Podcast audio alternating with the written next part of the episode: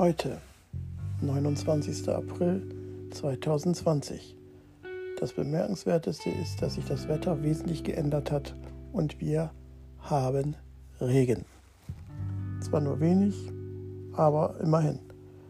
Die Trockenheit hat damit ein Ende und ich hoffe, dass in den nächsten Tagen das Wetter so ähnlich bleibt, damit zum Beispiel der frisch ausgesäte Rasen kommt oder die Vögel was zum Trinken haben oder was weiß ich, die Blumen, die Blätter sich weiter entfalten können. Ja, und äh, das war es eigentlich auch schon. Mehr gab es heute im Großen und Ganzen gar nicht. Jedenfalls nicht bis jetzt. Also bis morgen. Oder übermorgen. Oder ich weiß nicht genau.